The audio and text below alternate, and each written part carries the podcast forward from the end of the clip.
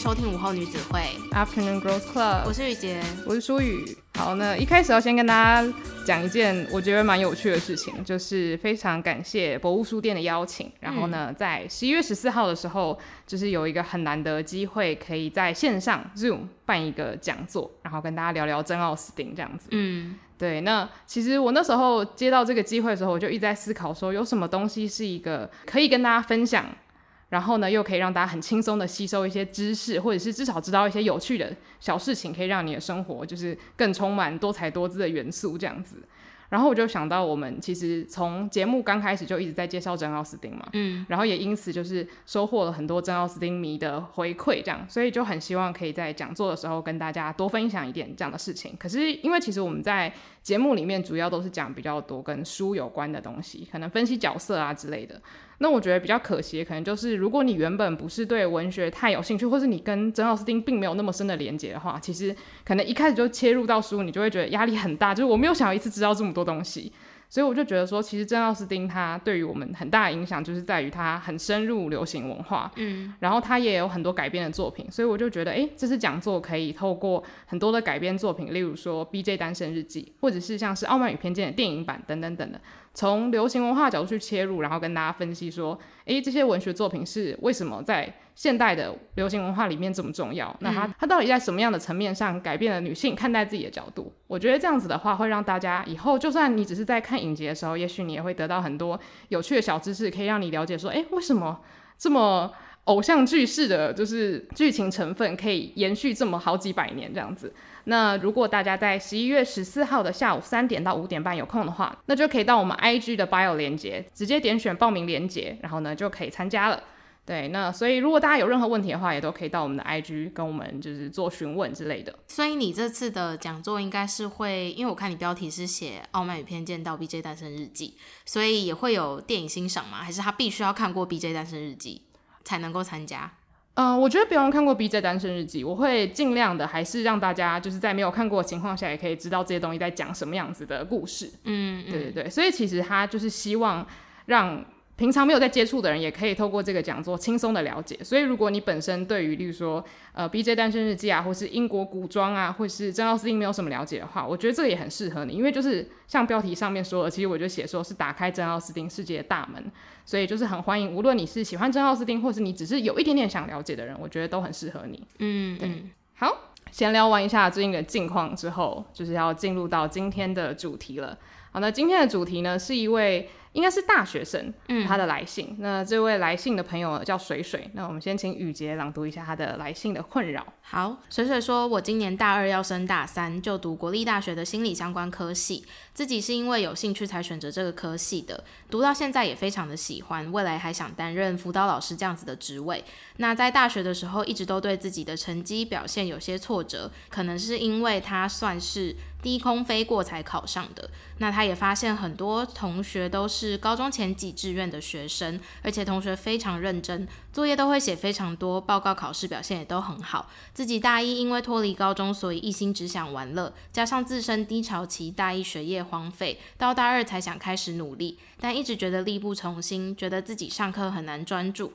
小组讨论报告也因为没有自信而不敢提出自己的意见。希望能在这次疫情长假中多利用线上资源。学习增进自己的知识，像是学习关注时事的习惯。他夸胡说自己平常只会透过 Dcard 得知时事，但觉得不够，所以未来要当老师的话，其实知道时事也是一件很重要的事情。那就希望可以借此多增加一些尝试和知识，但不知道要用什么样的方式或什么样的管道。他平常也不喜欢看书跟阅读文字，所以希望能够更清楚的知道要如何去增进自己。我觉得这一封来信的资讯量超大，嗯，对，就是有提到了很多我觉得我们可以细细讨论的问题。其实一开始这封来信最抓住我眼球的就是他提到一件事情，就是同学非常认真，作业写的非常多，报告考试表现也很好，而且他说在系上其实有很多同学可能都是从非常厉害高中就考进来的，这样可能让他的压力也非常大。但是我当时读完之后，我不太确定是因为我已经远离学生时期有一点点时间，所以有点过度乐观还是怎么样。但是我就觉得说。其实从你的文字，我可以解读出你们的系上读书风气超级好这件事情。嗯，因为我觉得对于很多想要求进步的人来说，最大的困扰就是你自己一个人想要进步，可是你身边的人都不在乎。那当别人不在乎，你很在乎的时候，其实又会有一个压力，是你的行为显得很不酷，或是有点太积极营营了。但是你在一个所有的人都汲汲营营，然后很认真追求的时候，那你想要进步的这份心，我觉得对于其他人来说也也会觉得不奇怪。所以我觉得要进步也是会比较轻松一点点的。嗯。我不知道你觉得这样子的论述是不是合理的？其实我在看这封信的时候，我有抓到一些跟我自己很像的地方，像是。我大一的时候，真的因为那时候刚脱离高中，所以我跟水水的心情一样，我一心就是只想玩乐，但是我也没有真的放开玩。我更多的玩乐是有一种就是终于挣脱父母对我读书的督促这件事情。在大学以前，我只要在家的空闲时光是没有办法就是自由使用的，加上就是我们家 WiFi 有限制时间，所以我也没有办法就是想上网就上网，想看电视就看电视。那我觉得这个就是一个很特别的事情，就是你被约束久了之后，你突然间发现一到大学，你不用特别突破，突然有了这些权利，你会不知道怎么使用。嗯，所以对我来说，我刚上大学那一段期间是，是我竟然可以假日早上起床做的第一件事情就是打开电视，我妈不会对我说任何一句话，她还甚至会加入我一起跟我看，说：“诶，你在看什么？”就这对我来说是一个很大的转变，然后我也不知道怎么样去。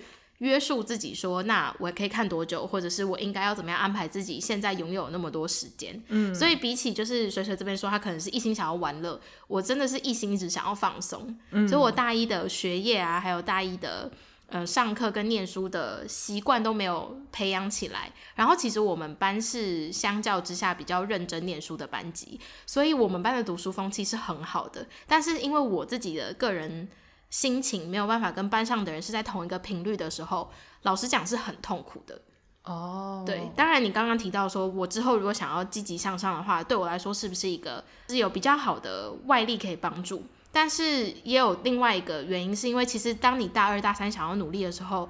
其他人可能是大二大三才开始放松。哦、oh,，就是那个时间有差别的感觉。对，就是可能一般人是他们刚进大一，然后他们因为刚从高中衔接上大学，他们也还没有习惯大学的节奏，所以他们也是用高中的方式念书，或者是他们本来就对自己有一些自我的要求。那当然，他们的成绩也都非常的好，而且其实我是羡慕他们可以这么有自制力的。那到了大二大三，就是可能因为大一我们上的是基础的课程，所以基础的课程是真的需要认真念书去读。但是其实大二大三开始。比较多那种活用性的，就是真的是多小组讨论，或者是你自己要去多看一些时事，自己去多找一些什么财经产业新闻，然后可能多做分析。就是老师会出这种比较多属于就是你自己要去博学多闻，自己去增长见识的功课内容。那这种就不是你花多少时间，或是你多努力就可以做多好的，就更多的是你过去的经验累积，或者是你平常是不是有这个习惯。嗯。那这件事情。就导致就是因为老师出功课方式也不同，然后上课方式也比较不一样，所以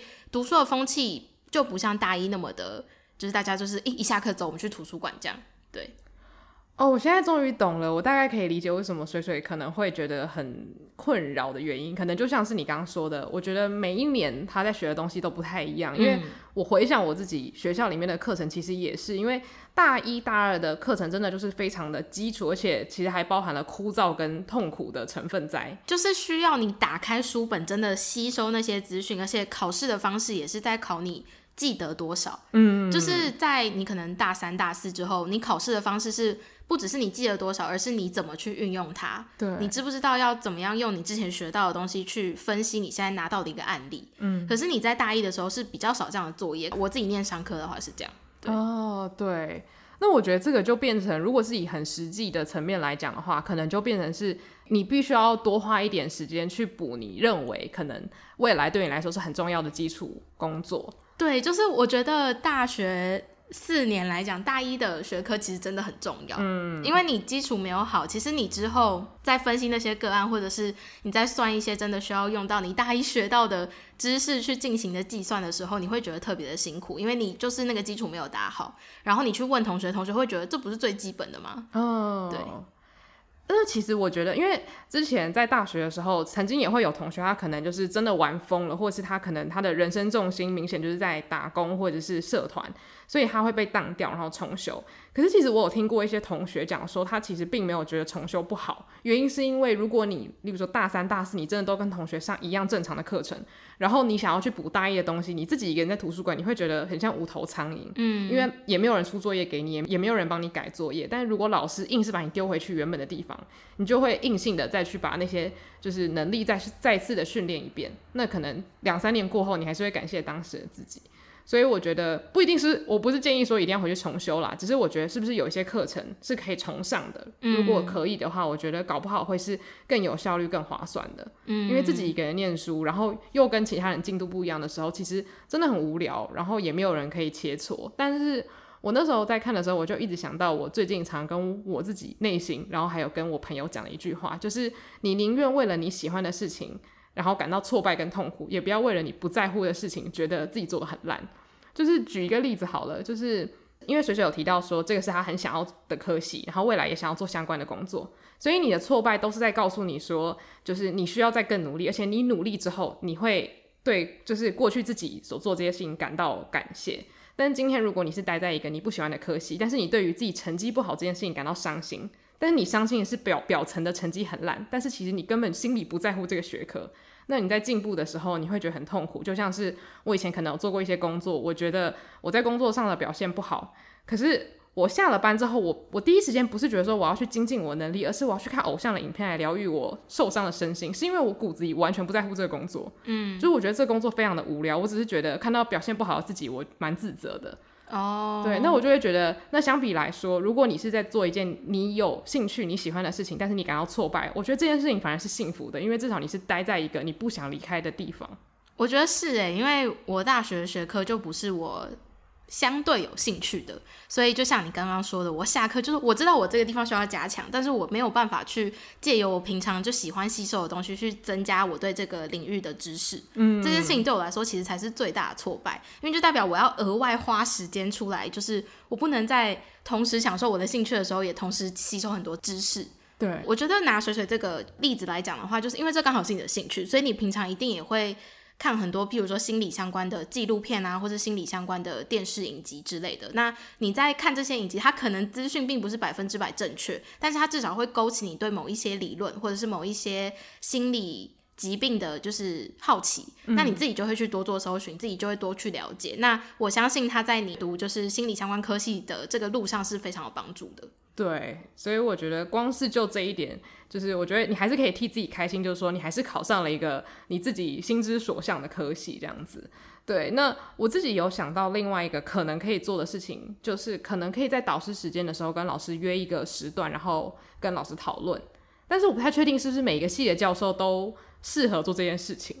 我觉得这也很看学生个性啊，因为我就是不会做这种事的人。哦，oh. 就我知道你会，但是我本自己本身就不是一个会跟老师保持关系的人。嗯，对。但如果你自己是会跟老师相处，然后你也有这样的资源的话，其实是真的应该要利用啦。对，因为像其实我知道很多大学它都会有一些服务是那种类似生涯咨询啊，或者是你可以跟他讲一些你的困扰。可是其实。学校有那么多科系，它基本上也还是只能给你一些很大方向，或是只能把你再转介到别的地方。那最了解你跟你这个学科或是科科系里面的课程的这些人，就一定是老师。或者是助教，我觉得找助教也可以。嗯，那我觉得跟老师讲的话，你就可以就是很巨细靡遗的把你遇到的困难整个整个列出来，然后跟老师说，哎、欸，那我在读这一门的时候遇到什么样的困难？那我觉得你这样跟老师讲的话，他也可以比较有效率的告诉你说，那我觉得你是哪一部分的能力缺乏了，那你可以特别加强这里。我觉得当你用这样很有效率的方式跟老师沟通的时候，我觉得老师也可以看得出来你很有诚意。哦，其实我觉得这个有个前提，我刚刚应该是说，这也不只是个性，就是。跟你学的东西你到底有没有兴趣，也是很大的关联。Oh. 对，因为我刚刚是套在我自己的情况下的话，我大学真的是不想跟老师有太多接触。但是起因真的最最最原始，都是因为来自于我对这个东西根本没有兴趣，我也不想要就是知道说我应该要做什么可以让我的成绩更好，因为你一定会给我更多额外的作业，但那个作业就是我又不喜欢的东西，所以我就不会去追求，或者是自己去跟老师提这样的需求。可是如果今天是我真的有兴趣的话，我觉得我会愿意多去做很多额外的功课，然后希望老师也可以给我一些指示，嗯，跟未来的道路的一些想法，这样子。对，而且我觉得虽然不是要讲很功利，就是说跟老师保持好关系，你就可以怎么样之类，但是我觉得跟人保持好的关系这件事情本身就可以在你人生路上可能给你一些帮助。像他信里面也有讲到说，在小组报告的时候不敢提提出自己的意见，其实这个我可以理解，就尤其是在一群陌生人或者是不是很熟的同学里面，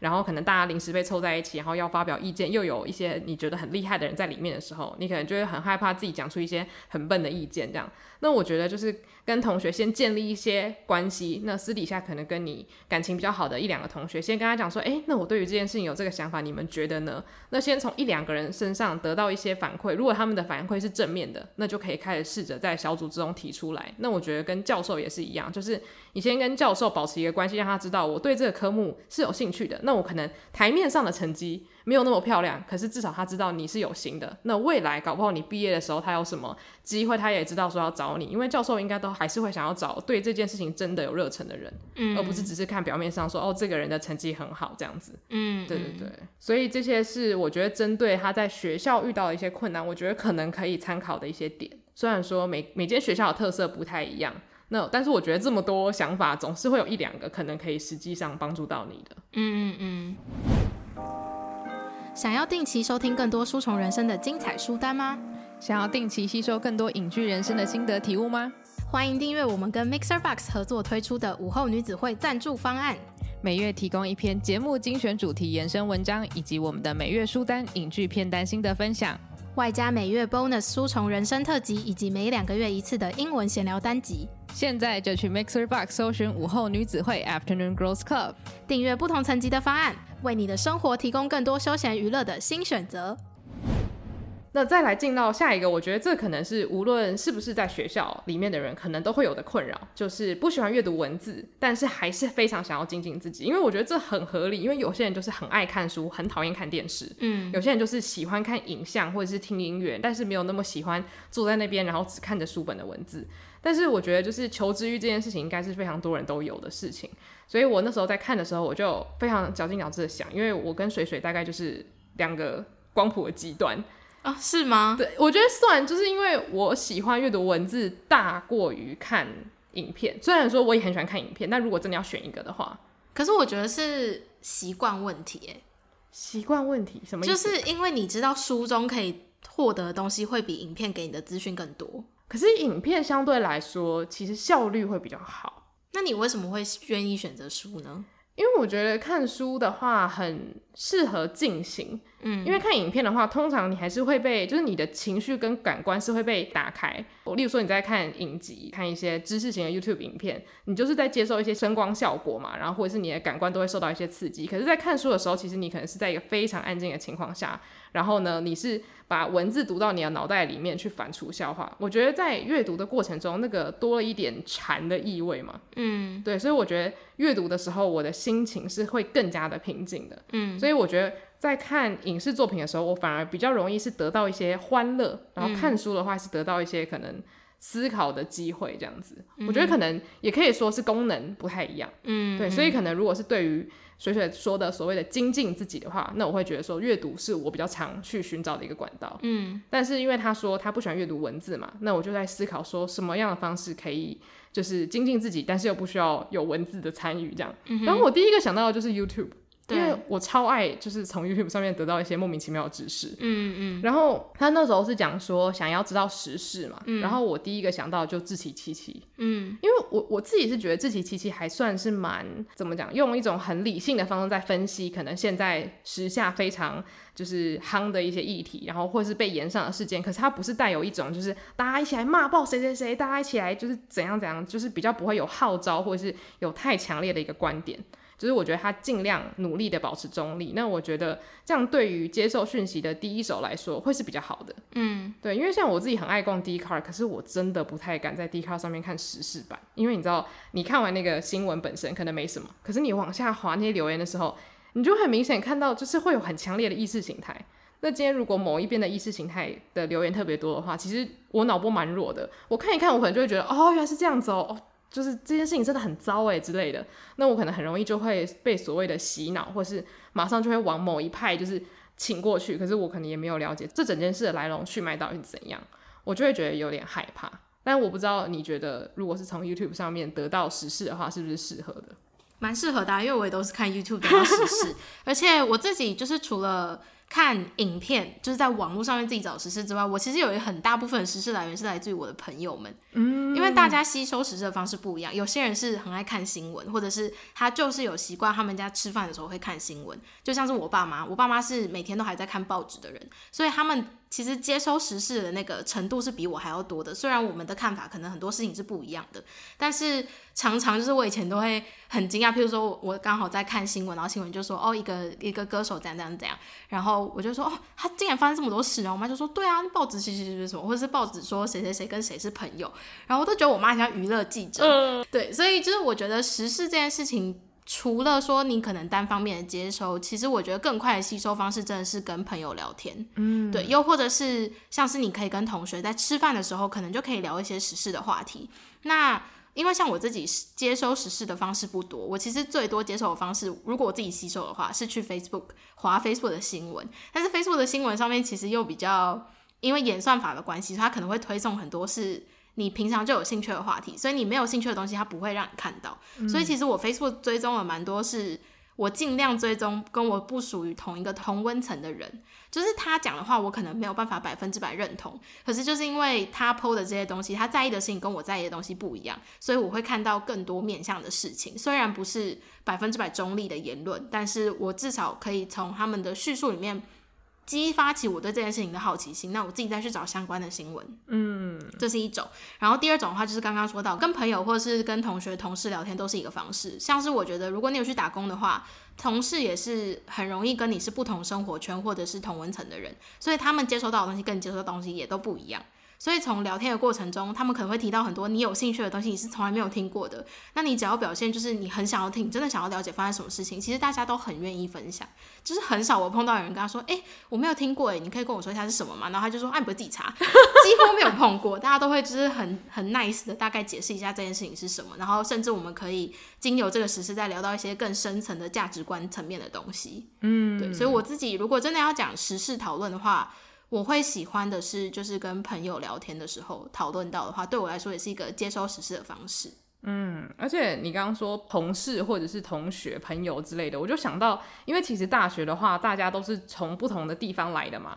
然后我就发现一件很有趣的事情，就是因为其实，呃，老实讲，每个台湾的每个地方，大家的政治立场都不太一样嘛，嗯，就是说，可能这个地方特别绿、特别蓝什么的。然后我就发现，哎，住在可能不同县市的同学，他们对于他们当地的政治的，就是例如说角力啊，就特别清楚，然后也会有一个很强烈的立场。然后通常你要跟他聊的时候，他就会满腔热血跟你讲说，我就跟你讲，我这件事情我气死了。对对对。然后他就会开始分析。那可能你很了解，那你很了解的话，你可能不一定跟他有同样的想法，但你可以在心中吸收说，哦，原来他是这样子看的。那如果你不了解的话，那你就当长知识。嗯，因为像朋友的话，他就会用比较就是主观的方式跟你讲。那我觉得主观有时候没有不好，就像你刚刚说的，如果你是看跟你同温层差很多的，你反而可以受到一些刺激，就觉得说，哦，原来不是所有的人都跟我有一样的想法，哎，对，这样子。然后我觉得就是像，其实这这些方法里面都有一个重点，就是你可能先看，假如说我看志祺七七好了，然后我看完之后，我就发现，诶，我对这个议题有兴趣，我想要知道更多，那我可能就搜寻一些关键字。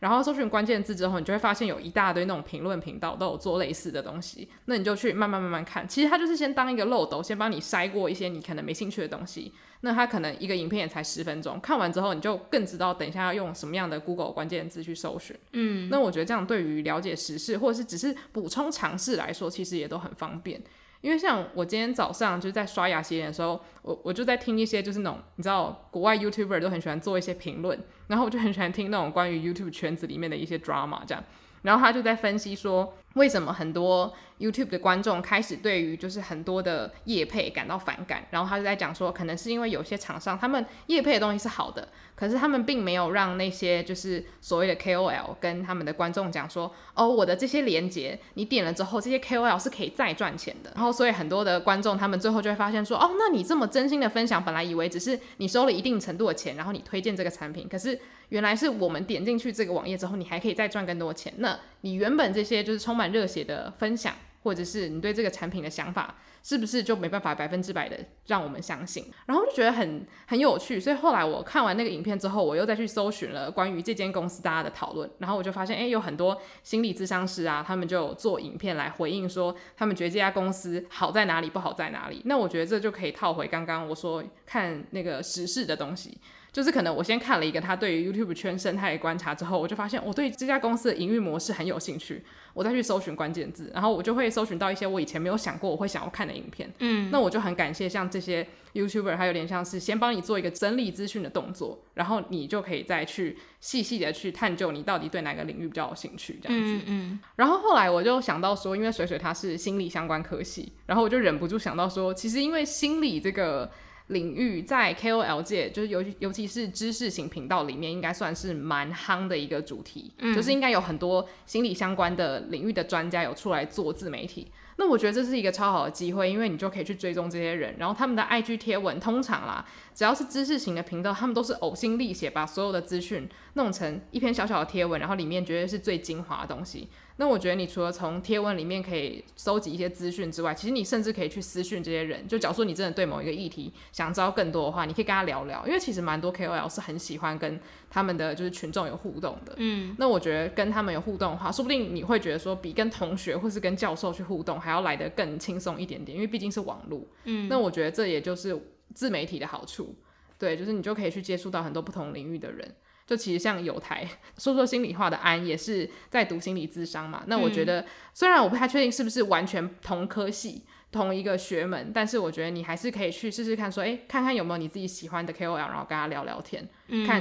有没有办法就是找到更多你喜欢的资讯这样子。而且我觉得有一点关于精进自己的这件事情，其实可能需要一个目标，嗯，或是一个动力。那大部分的目标跟动力可能来自于你自己的产出这件事情。就譬如说，你的最初阶的目标可以设立在你在小组报告里面可以说出或分享一些你觉得自己非常认同，或者是你觉得很有意思的观点。我觉得这个就是一个小小的里程碑吧。嗯，对，因为其实你想要有所产出的时候，你自然就会去吸取更多关于你想要讨论的这件事情的相关知识。因为你为了要让自己说的东西不要听起来是空穴来风，或者是好像毫无重点，大家都不知道你在讲什么。然后你有这个动力之后，你自然的就会吸收更多资讯之外，你可能也会想要去练习自己的表达能力。嗯，就是如何把一件事情说好跟说清楚。对，嗯，因为我觉得有些人他其实不不一定是他的知识不够丰富，而是他不确定要怎么样抓重点，嗯，或者是他不知道怎么样去把一个故事说好。嗯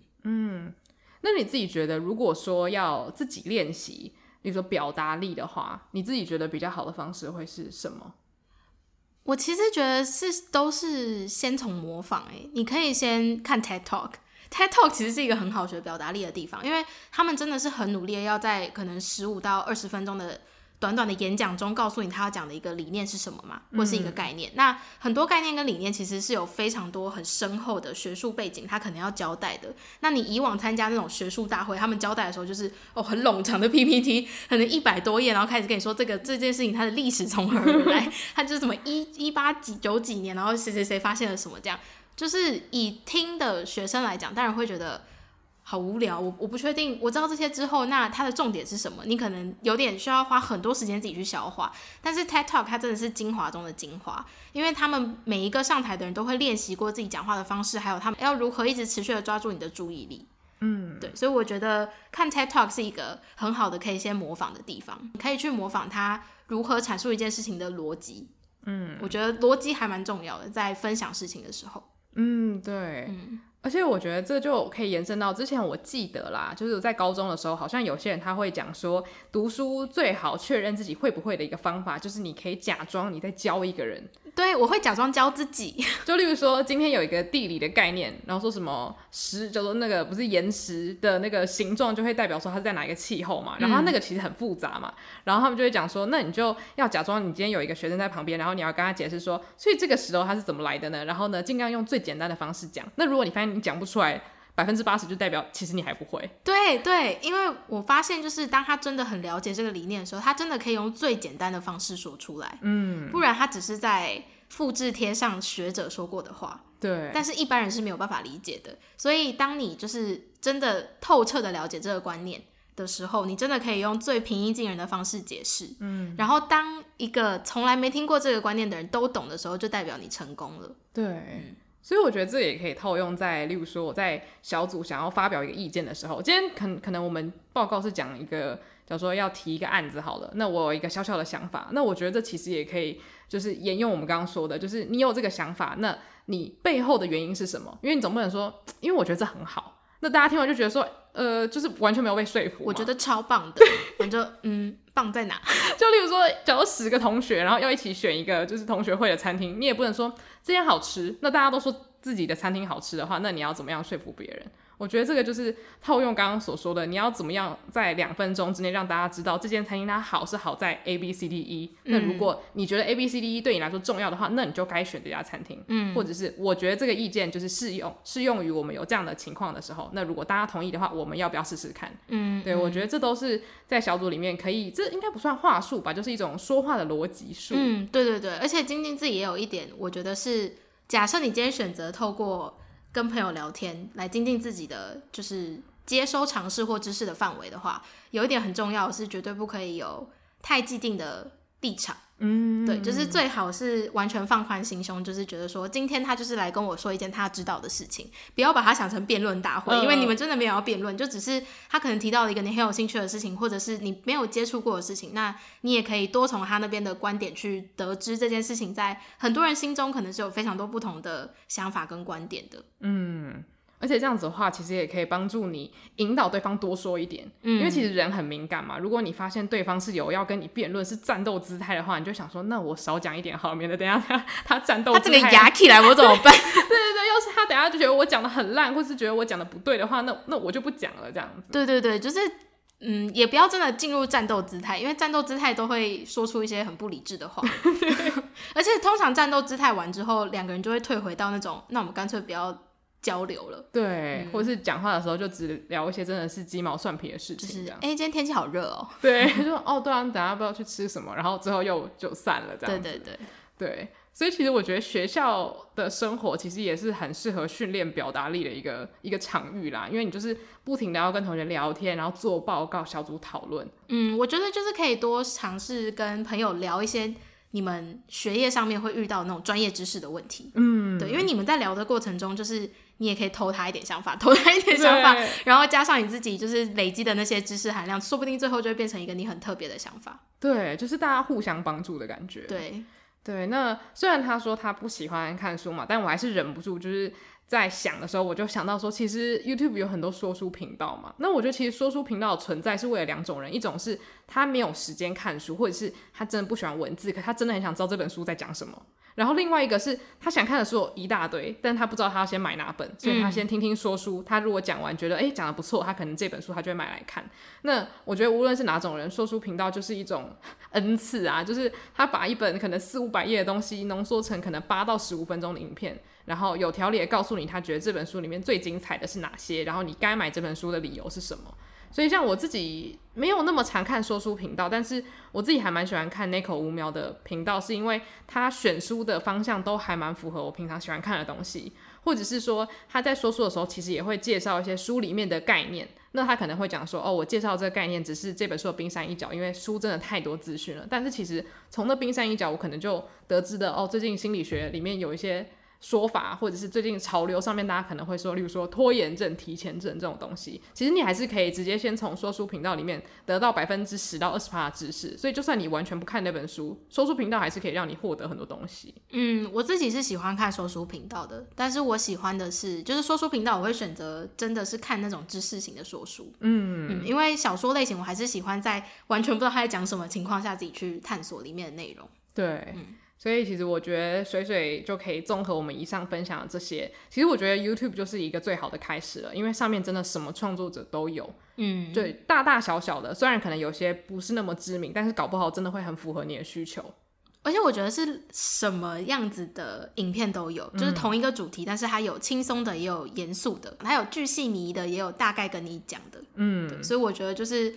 一定你在学习一个知识、接受一个新知的时候，肯定就是像刚前面书里提过，它其实是一个漏斗型，一定是要先从最广的地方，这样慢慢、慢、慢慢流到最后，是真的剩下你关于这个知识的精华跟观点。那当你已经到那个程度的时候，很大部分你都已经让它吸收成你自己未来可以用到的东西。嗯，对，没错。所以其实今天真的是一个建议报表单集啊，因为我觉得我对于这个主题真的太有兴趣了，因为我觉得这真的是很多人可能平常会有的烦恼，因为现在其实还蛮多人都会强调说啊，如果你要增加知识的话，你就要去读书。可是其实读书不适合所有的人，嗯、所以想得到知识又不喜欢看书的人就觉得，那那你要我怎么办？但其实还是有很多创作者是让这些人是可以很轻松的得到东西。嗯，而且像你前面有提到说，你觉得书是帮助你思考。嗯，对。然后像我的话，我觉得我其实是看影片喜欢大过于看书的，就是我都喜欢，嗯、但是影片我也是会暂停下来思考。所以真的是看你接收的媒介的习惯而已。嗯，对，所以就是也没有好坏，只是说你知不知道哪些东西可以最大程度的帮到你。对对对对，那最后。我觉得我们就可以聊一下关于注意力的这件事情，因为他其实信里面有提到一件，我觉得可能对于很多大学生来说真的是很痛苦，应该不是大学生，对学生来说很痛苦的事情。没有，不止学生，现在就是所有所有的人类，所有你想要就是专心做一件事情的人来说，注意力都是很痛苦的一件事。哎、欸，对，就是因为其实像是在学校，整个就是被困在那个教室四十到五十分钟嘛。但是我必须说，苏宇是我见过注意力很足够的人。就是我们有聊过，呃，注意力期限这件事情。嗯，就是我不确定是心理学还是某一个领域，就是有提过说，其实每个人的心理，就每个人的注意力期限是有限的。嗯、然后那个有限是，呃，你可以练习，但是如果你没有特别练习的话，每个人都会有既定，可能就是五到十分钟。有一些人他的预设的那个期限就是比较长，有一些人就是比较短。像我就是比较短那种，嗯、我的预设专注力可能。最长 最长十分钟，然后书宇的预设专注力就是一一堂课四十五分钟这样。嗯，对对，所以我那时候看到的时候，我就在思考说，有没有什么方法可以很大程度的帮助专注注意力？我觉得如果是真的是最短期内要有效果的话，其实我觉得这真的是大家听完应该很想要就直接关掉这期节目，就是上课的时候不要带电脑跟手机。可是我还是会放空。哦，哎，对，我没有想到这个可能呢，我会放空或想睡觉。就是不是说你的注意力被分散，而是你没有办法专注在听这个其实你本来很有兴趣的东西哦。而且我觉得我有一点是因为我是一个喜欢听别人讲话很快的人，所以如果他讲话很慢的话，我就很容易丧失那个注意力。然后又不能像 Netflix 转一点二五。对，就特别是上课的时候，大家应该都有这个经验。有些老师讲话就是特别的缓慢，然后他呃。就是一个重点也会绕很多圈这样，那通常针对这种课程，我就是很容易跑掉。嗯，嗯哇，那我刚刚想的这个解方完全不是解方哎，是一个解方，应该是说在你今天以上课这件事情来说，可能不是百分之百的解放，可是以做事来说的话，把网络关掉是很有帮助的。嗯。就是说，假如说你的注意力可能有二十分钟的话，有电脑它可能会让你的注意力变成十分钟，所以少了电脑，可能你还是坐的屁股很痒，只是它可以让你再专注长一点点的时间。因为其实我曾经有在通识课的时候试着要用电脑来就是记一些什么东西，我发现我完全无法，我马上我就手就会开始点一些我等一下要做的事情，然后就开始先做。嗯所以其实我在做那些等一下要做的事情的时候，那个通识课老师在讲什么东西，其实我我完全没听到。嗯，所以就我就发现说，哎、欸，所以上课的时候只要带电脑，就算我当下的心情是想说我要做笔记，可是只要连上了网络，我就会开始想要去做一些。就是等一下要做代办事项，所以对我来说，我觉得电脑跟手机是一个很容易让我想要去做别的事情的诱因。嗯，那我当下是觉得说，哎、欸，这好像是最简单一个方式，但我不太不太确定说你上课的的场域允不允许这件事情发生，搞不好真的要用电脑，那这可能就就算了，听听就好。嗯，但我觉得如果是额外的时间自己要努力试试看的话，其实我觉得可能就是慢慢的拉长你做一件事情的时长。其实我觉得蛮简单，你可以先开始从你喜欢的事情下手，就不要先从做做作业之类的。像我自己的话，可能我觉得很适合拉长时间的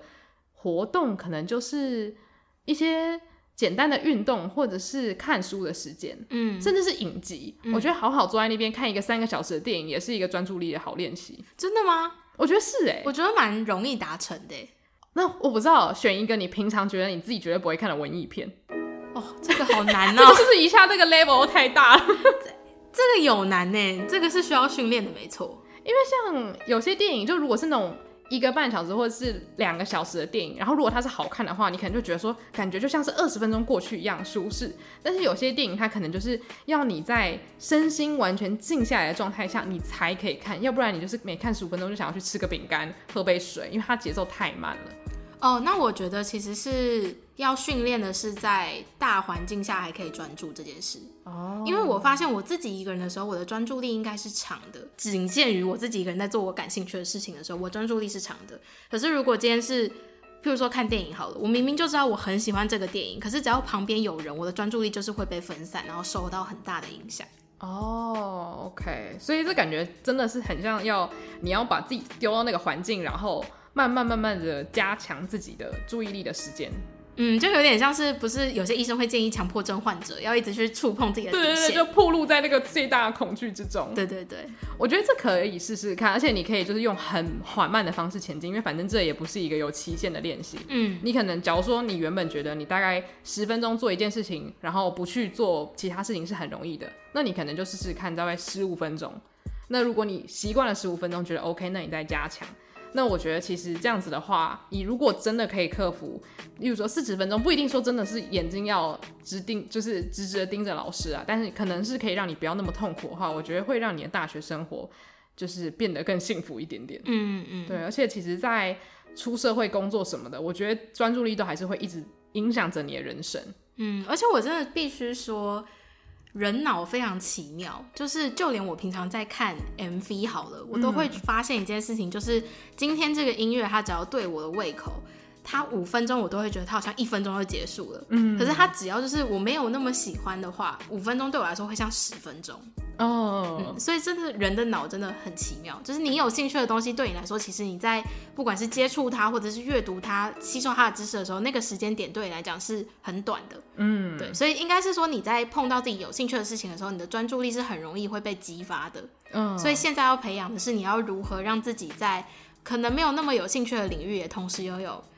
不那么差的专注力。对，嗯，尤其是如果你心里知道说这个东西它很重要的话。我自己有的时候啦，是如果我觉得，假如说那个人讲话非常慢，然后我已经开始有一点就是魂要飘走的时候，我就会开始拿一张纸，然后开始写东西。嗯，就我觉得身体有动作的时候，比较容易把专注力抓回来。因为我真的是，我高中的时候真的有体验过，就是那种魂很像突然飞到九霄云外，然后眼睛张着像鱼在睡觉那种感觉。嗯嗯，我就觉得很可怕，所以后来我就发现手要开始动，才不会就是让脑袋就渐渐放空，而且四十分钟过去。完全没有发现自己刚刚其实完全都在放空，嗯嗯嗯，对，所以就希望这些建议是可以帮助到你的。那如果假如说之后有什么好消息的话，也欢迎再投稿给我们这样子。而且我刚刚突然想到一个很好笑的事情是，是